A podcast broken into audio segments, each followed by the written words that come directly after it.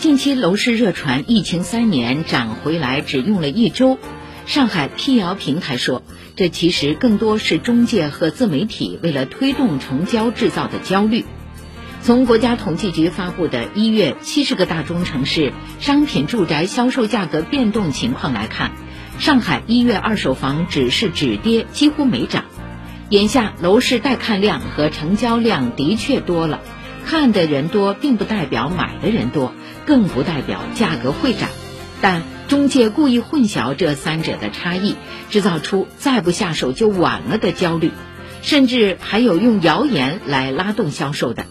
如虹桥商务区横跨长宁、闵行、嘉定、青浦四个区，曾有中介为拉动销售虚构上海要成立虹桥新区等，目前已有一批房产自媒体因此被网信部门依法查处。